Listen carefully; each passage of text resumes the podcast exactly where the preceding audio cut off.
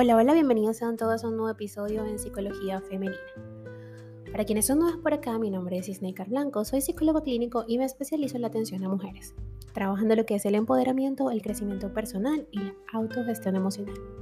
Y el día de hoy, como viste en el título de este episodio, vengo a hablarte sobre las etapas del amor y su duración. En las relaciones románticas, el amor transita, mejor dicho, por diferentes etapas. En este episodio voy a analizar las cinco etapas del amor propuestas por Jeff Diamond. Quédate y descubre cuáles son. Las etapas del amor son entendidas como una serie de momentos por los que atraviesa una relación de pareja. Cada una de ellas se caracteriza a su vez por una serie de situaciones que le permiten a la pareja avanzar en la construcción y consecución de una relación romántica más estable y genuina. Antes de abordar las etapas del amor, eh, voy a detenerme un poco para revisar qué es el amor. Este concepto tiene muchas definiciones que varían de acuerdo con la perspectiva que se adopte para estudiarlo. De manera muy básica podemos decir que el amor es un sentimiento de afecto que hace que nos inclinemos y entreguemos a alguien algo. Sin embargo, el amor no se queda solo en la expresión afectiva, es también una actitud ante la vida, los demás y nosotras mismas. En palabras de Erich Fromm, el amor es una acción la práctica de un poder humano que solo puede realizarse en la libertad y jamás como resultado de una compulsión. En el amor las personas existimos, nos reconocemos a través de la legitimización del otro y ese reconocimiento nos otorga la posibilidad de ser auténticas y libres. El amor no es algo que se tiene o posee, es algo que se es y que deviene en libertad.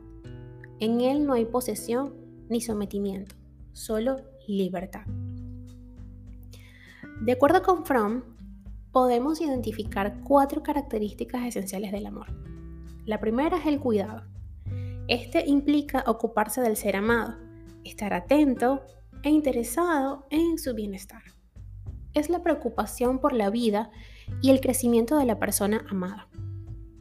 Cuidar no es sobreproteger o hacer todo por esa persona. Es más bien valorar y querer que esa persona esté bien. La responsabilidad es la otra. Este elemento es la respuesta a las necesidades expresadas o no de la otra persona. No es cumplir con el deber, es actuar, dar y responder a ese otro al que estamos unidos. El respeto. Este tiene que ver o con ver, mejor dicho, a una persona tal como es, aceptar y ser consciente de su individualidad. El respeto conlleva una preocupación genuina por el crecimiento de la otra persona y el deseo de que se desarrolle tal cual es por sí misma. Y por último tenemos el conocimiento. Es acercarse desde la aceptación al mundo interior del otro con el fin de conocerlo. Ahora sí, vamos con las etapas del amor se han identificado cinco etapas. Enamoramiento, inicio de la relación, decepción, superación de la crisis y amor real. Y uso del potencial de ambos para cambiar el mundo. La duración de cada etapa varía de una relación a otra y depende del contexto sociohistórico en el que se da el encuentro entre ambas personas. Vamos a desarrollar la primera fase que es el enamoramiento. Este es el estado en el que una persona se ve dominada por un vivo sentimiento hacia otra con la que desearía estar unida para siempre, según Mora en el 2007. Dentro de esta primera etapa, los enamorados sienten la necesidad de estar siempre junto al otro. No quieren distanciarse o dejar de verse en ningún momento. Esta etapa del amor se caracteriza por la liberación de endorfinas y otras reacciones bioquímicas lo que produce una gran felicidad en ambas personas. Durante el enamoramiento, se crea la ilusión de que se estará con esa persona toda la vida y que la relación superará cualquier dificultad. La persona amada se convierte en un ser perfecto que no tiene ningún defecto. La segunda etapa, inicio de la relación. En esta, ambas personas deciden iniciar una relación estable y comprometida. Tienen la voluntad de tener responsabilidades con la otra persona y están dispuestas a esforzarse para que la relación funcione. El vínculo afectivo que han estado gestando se fortalece la relación empieza a ser más íntima y profunda. Además, empiezan a compartir más tiempo juntos y realizan planes a futuro que se han ido idealizado o que han sido, mejor dicho, idealizados en la etapa anterior. Durante esta etapa del amor es común que muchas parejas tomen la decisión de vivir juntos o conformar una familia, ya que se sienten seguras, cuidadas, apreciadas y valoradas.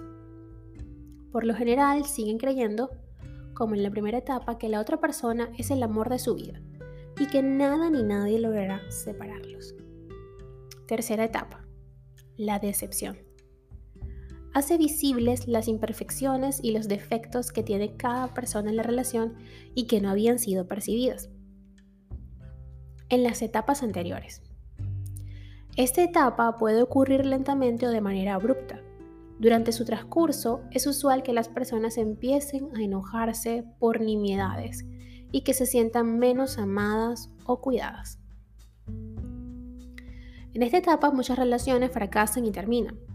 Por eso es una de las etapas más importantes en el amor, pues permite descubrir la verdadera naturaleza del otro. Hace que la pareja se enfrente a la realidad de lo que el otro es y que se cuestione si realmente vale la pena continuar juntos. La visión idealizada o ilusoria va cediendo paso a una visión más realista y objetiva de la relación.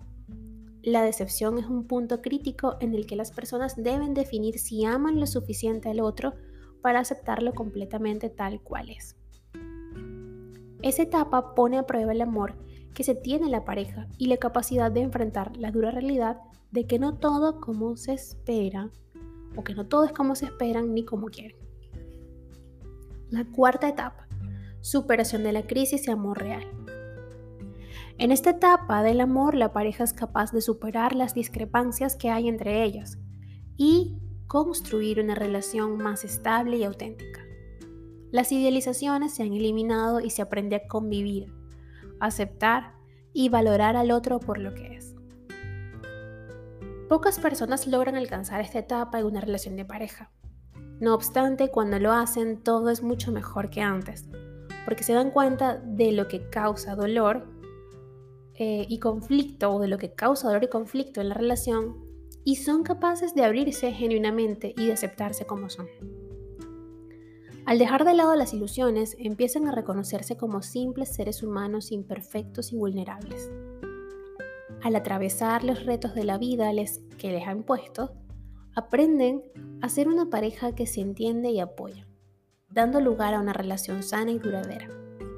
Es entonces cuando florece el verdadero amor. Y quinta y última etapa, la potencia de los dos para cambiar el mundo. La potencia para cambiar el mundo es una etapa del amor en la que las personas han evolucionado y entendido que en la relación, como en la vida, habrá momentos difíciles también saben que a pesar de los conflictos, mantienen la decisión de seguir juntos superando adversidades. En esta etapa se ha creado un vínculo muy profundo entre ambos, llegando a la conclusión de que juntos pueden alcanzar grandes cosas, no solo como pareja, sino también como seres humanos. Hay un propósito en la vida y están dispuestos a realizarlo. Existe un apoyo mutuo para animarse a superar todos los obstáculos. A modo de cierre de este episodio, podemos llegar a concluir que el amor no es solo una manifestación repentina que embarga el corazón de cada persona en una relación. Más bien es un arte que se aprende y que requiere de una práctica que permita consolidar un modo de hacer y ser amable, bondadosa, libre y auténtica. Las etapas del amor nos demuestran que este es también un proceso de crecimiento en el que las personas se apoyan mutuamente para co-crear una relación auténtica y sana que tenga el potencial de cambiar el mundo. Es, de igual forma, un camino pleno para existir y vivir en libertad, junto a esa persona que tanto se ama. Hasta acá el episodio de hoy, espero que lo hayas disfrutado y si ha sido así, por favor déjamelo saber a través de mis redes sociales, en Instagram, Twitter y Clubhouse como Psiqueplenitud11 eh, y en Twitch, por supuesto, y en Facebook Isnaker Blanco y TikTok Isnaker Blanco Psicólogo. Que tengan todos un hermoso feliz fin de semana.